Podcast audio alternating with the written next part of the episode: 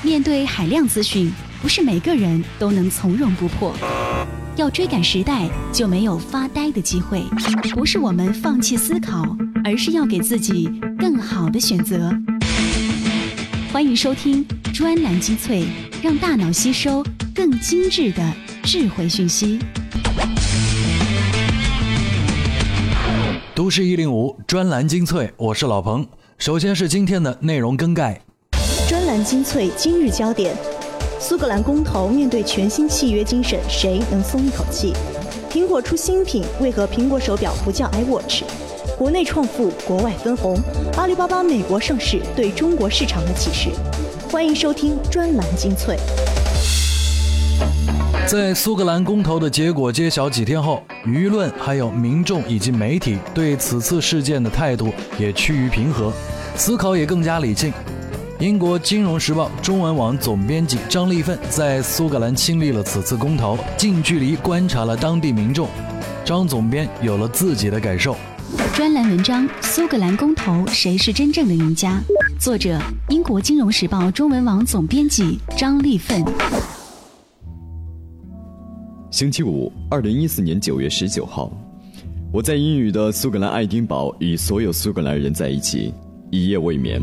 英国也是，大家通宵收看 BBC 有关全民公决的唱票，直到清晨六点十分，三十二个选区计票全数完成，一起才尘埃落定。苏格兰继续留在女王的联合王国。之后在爱丁堡的这几天，我一直在这么想：对这个纷争和冲突不断的世界来说，公决的结果固然重要，但更为可贵的是，冲突双方能否接受彼此认同的游戏规则。通过协商和平化解决国与国、族群之间的冲突和分歧，有时尊重规则比结果更重要。根据英国政府和苏格兰地方政府的约定，这次有关独立的公投决定之后，苏格兰在一代人有生之年不再提出独立的公决。于是我如约打电话给投票日当天我在投票站认识的那个苏格兰高中地理老师吉姆。吉姆是独立派，对最后的结果非常的失望。吉姆在电话里说：“从投票站回到家，他就有一种不祥的感觉。”六十四岁的吉姆哽咽着，说不下去，让我稍等。他说：“很多支持独立的人可能在最后一刻改变了主意，因为他们害怕。”我问：“他们害怕什么？”吉姆说：“他们害怕做出一个影响一生的错误决定。”这几天，很多国内的朋友也问了我很多关于苏格兰公爵的事情，其中集中是两个问题：第一，苏格兰人想独立，难道英国就给他公投的权利？我的回答是，英国统治者必须考虑人心所向，国家和公民之间的契约不是单向，而是双方共同达成承诺。第二个问题更现实，中国朋友问，苏格兰一旦独立了，大家去高地、爱丁堡、格拉斯哥要签证吗？我的回答是：现在你们不用担心这个问题了，至少在你我的有生之年，苏格兰仍将留在英国的版图上。专业、专注、精选、精华，挖掘不同领域的独到见解，萃取高度浓缩的新鲜智慧。欢迎收听专栏精粹。一代人决定自己有生之年的国家归属，并且是通过投票来决定。这本来就是一件极具震撼力的事件，但凡极具震撼力的事情，我们总是怀疑它的真实性和原则性。这就像看一部好莱坞大片，你不敢相信自己的眼睛。所以，张立奋总编关心的是这件事情涉及到的民族之间、国家之间的契约精神，而北京外国语大学副教授周新宇面对苏格兰公投，则更加关心自己的工作。文章：苏格兰公投结果让谁松口气？作者：凤凰网特约评论员、北京外国语大学副教授周新宇。苏格兰独立公投未获通过，英国首相卡梅伦如蒙大赦。我在电视机前呢也松了口气。我不是大不列颠和北爱尔兰联合王国的粉丝，只是中国一个教国际关系的老师。我呢忧心忡忡的掰着指头算了一下。联合国一九四五年成立的时候，只有五十一个成员国，短短七十年不到啊，如今全世界已经有快两百个国家。前两年南苏丹独立的时候，联合国门口连国旗都插不下了。按照这个趋势发展下去，我们国际关系学这个行业会越来越难做，太复杂呀。在世界历史上，国家合并与分裂屡见不鲜。最近几十年呢，最主要的原因是亚非拉殖民地的独立，但也有不少国家出现分裂，比如二战之后印度、朝鲜、德国等国的分裂，冷战之后苏联、南斯拉夫、捷克斯洛伐克的分裂等等。这种分裂往往是政治大格局变化的自然结果，可以称作是余震型分裂。还有一种呢，是西方国家经常支持的第三世界国家的分裂主义运动。近来。大家熟悉的案例就是科索沃和南苏丹这种分裂，我们可以把它称作是内乱型。而这次的苏格兰公投呢，我们暂且称它为意识型分裂，因为一部分苏格兰人想单独成为一个国家。总的来说呢，英国不愿意苏格兰人分裂出去，这有着强大的利益驱动。比如，苏格兰有着丰富的自然资源，虽然英国有着绝对的实力压倒苏格兰人，但是他们却做不到，因为。苏格兰人占据着道德制高点，那就是公民自由。英国他不敢背负反自由的恶名呀，从法律到暴力的所有手段都运用不上，所以卡梅伦只能跑到苏格兰去苦苦哀求。到最后，西方国家集体帮着卡梅伦苦苦哀求，其他国家帮忙哀求，是因为如果苏格兰要是独立，就代表。国家统一的集体价值无法与自由权利的个体价值相抗衡，人权一旦开口，主权就发不出声音。这种意识形态的失衡，对于现存秩序有着巨大的破坏力。理论上说呢，如果一群人突然想独立了，就可以以自由的大旗，以民主的程序制造一个国家，完全合法合理。不说别的。就光这世界上超过两千个民族，如果一个民族成立一个国家，我所教的国际关系这门学科啊，基本上就可以关门了，或者换个名字叫民族关系学。最后呢，我认为这个世界的大局势还是和，这是交通和通讯等技术发展推动的，也是全球化的一个伴生物。人为的政治分割只会增加交易成本，是对历史潮流的逆动。纵览优质文字专栏，汇集高明精英智慧，让安静的笔墨滔滔不绝，让严肃的观点妙趣横生。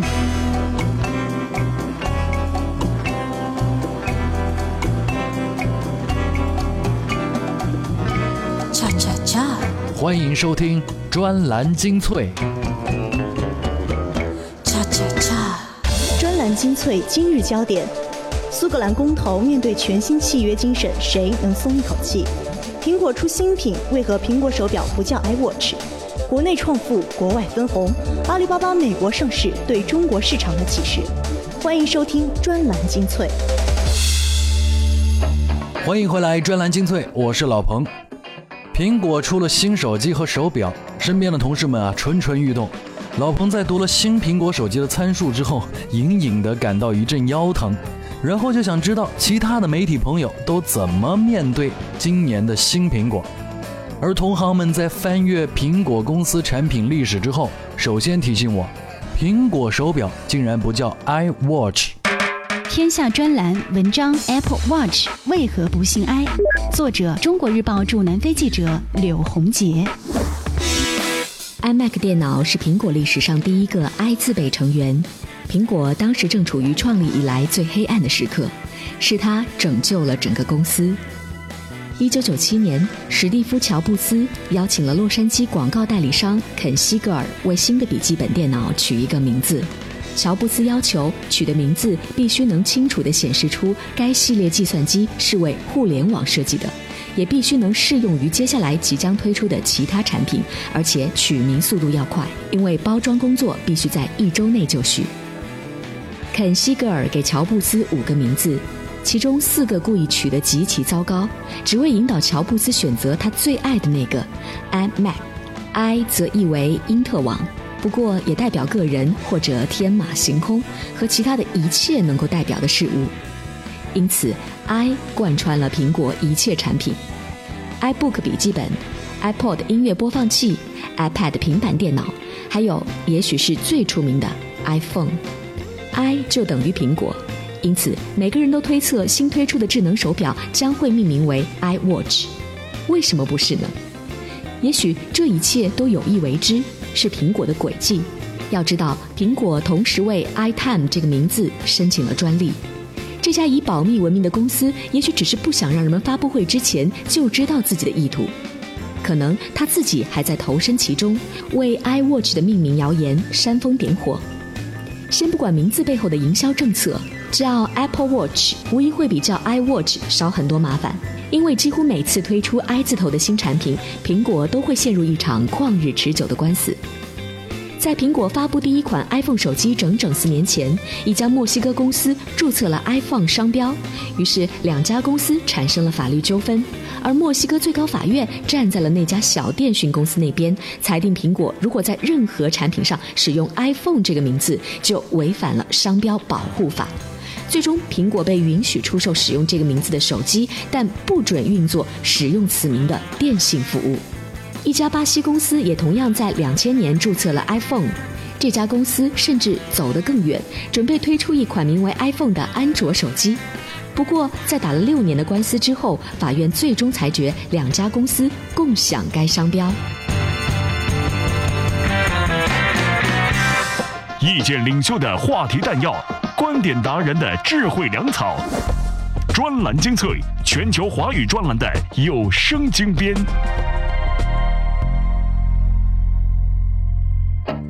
读了柳红杰的这篇文章，老彭才发现，我之前一直以为 iPhone 的 i 就是我的意思，iPhone 可以理解为我就是手机，这是错误的。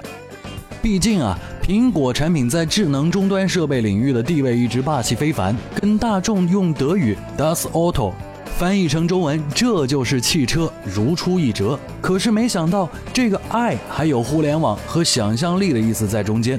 洛杉矶的专业广告商用一个字母就形象地代替了这个网络时代的主旨，还为苹果手机增添了生动和活泼。创意打败了手机中的战斗机，利益打败了科技以人为本。专栏精粹，今日焦点：苏格兰公投面对全新契约精神，谁能松一口气？苹果出新品，为何苹果手表不叫 iWatch？国内创富，国外分红。阿里巴巴美国上市对中国市场的启示。欢迎收听专栏精粹。最近有美国媒体报道，黄牛党帮中国人代购 iPhone 六，因为排队起冲突打架被捕。有钱的中国富人为了抢先拥有苹果六，再一次用特殊的方式搅动了异国市场和异国民众的生活平静。但是，我们应该为中国富人有钱而高兴，还是为外国商品的强势地位而伤心呢？更值得国人反思的事情却还在后面。纽约当地时间九月十九号，中国电商巨头阿里巴巴正式在纽交所挂牌交易，成为美股历史上最大规模的 IPO。在国内赚钱，却在国外上市分红，这成为国内优秀的网络科技企业的通常选择。这也让内地金融证券业人士心痛不已。许多人认为，国内消费者为这些企业贡献利益，却没能在国内拥有分享成就的机会。尤其是阿里此次的资本盛宴没有在中国出现，令人感到非常遗憾。对此啊，为大家找来了安邦智库的文章。看看他们是如何回答。专栏文章：阿里巴巴上市对中国市场应有的启示。作者：中国内地独立智库机构中国安邦集团研究总部。阿里巴巴并非不愿意在国内上市，而是无法在国内上市，水浅走不了大船。迄今为止，中国监管层仍不敢大规模放行新股发行，担心将冲击市场信心。试问，以这样脆弱的市场，又怎么容得下阿里巴巴这样的巨型企业呢？反观美国市场，即使迎来了最大规模的 IPO，依旧风平浪静，令人惊异于市场的广度与深度。检视阿里巴巴的历史，不难发现，中国市场不仅无法支撑起阿里巴巴庞大的上市计划，即使在早期发展阶段，也很难提供足够的支持。对于阿里巴巴这样新兴概念的少有抵押品的企业，银行不会在初期给阿里贷款，阿里也很难通过其他方式融到资金。本土 VC 和 PE 只会靠关系做点突击入股的游戏，而不会像美元基金那样有着长期投资理念，支持创业者进行创新与冒险。以此来看，阿里巴巴本质上并非中国制造，而是海外市场的成熟金融制度催生的。中国市场不仅在广度和深度上有很大欠缺，无法支撑起庞大的上市体量，在支持创业企业的创新方面，也往往力所不能及。这是阿里巴巴海外上市给予中国市场的最大启示。与其问为何优质上市资源纷纷流失海外，不如反过来看看中国市场在企业成长过程中到底给予了什么，承担了怎样的风险。值得思考的是，中国市场该怎样孕育下一个阿里巴巴，并将其留在中国市场？关键在于中国市场制度的建设需要补齐软实力。包括金融市场、法律、反垄断、市场开放、透明度、知识产权保护等。只有构建起一整套鼓励创新、保护创新的市场体系，才能避免类似的资源流向海外。阿里巴巴成功赴美上市，对中国市场的最大启示不在于如何避免优质上市资源的流失，而是中国市场到底能够为新兴的创业企业做些什么。中国经济转型升级需要越来越多的创业企业涌现，其中便可能包括未来的阿里巴巴。如何利用市场的力量为创业企业的发展护航，将成为中国经济发展与改革最重要的命题。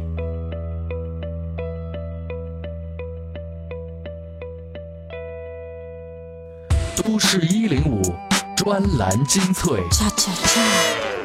专栏精粹，我是老彭。今天的文章就为大家分享到这里。关注都市一零五的微信公众号，向我们发送文字“专栏精粹”，也就是我们节目的名称，就可以看到每一天我们在节目中播出的文章。如果大家喜欢，可以分享给朋友圈里的朋友。当然，也欢迎大家通过都市一零五的微信公众号，把自己发现的优秀的、睿智的文字和作者推荐给我们，老彭将会择优分享。专栏精粹，让大脑吸收更精致的智慧资讯。咱们明天见。横越过南美洲，一万两千里的冰洲，我骑着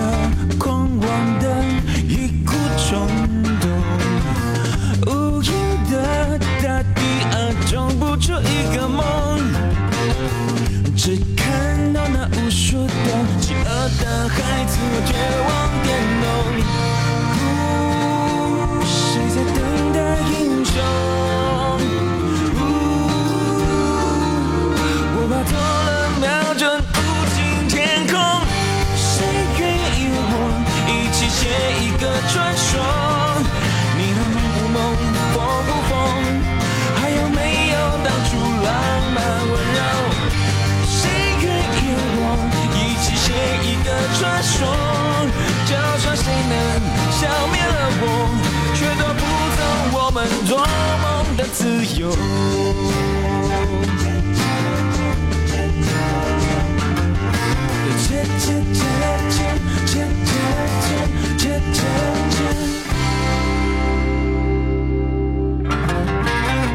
银绿色的天空，千年没有出现彩虹。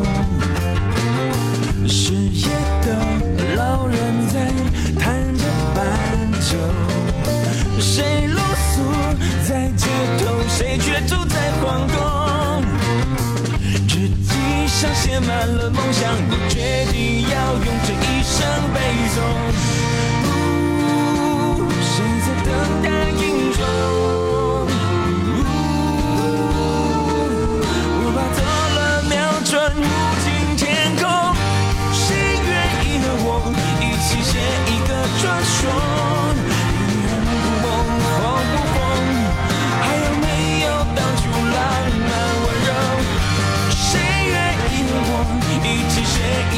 传说？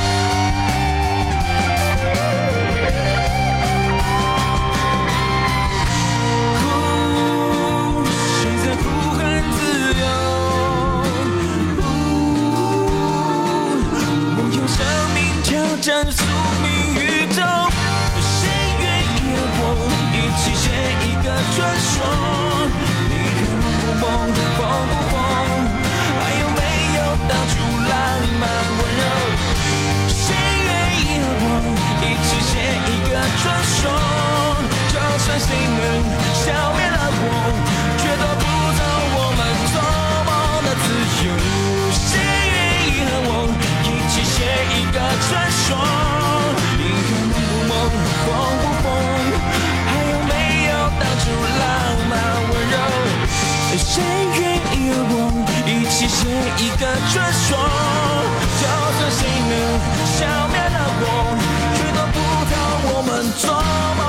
自由。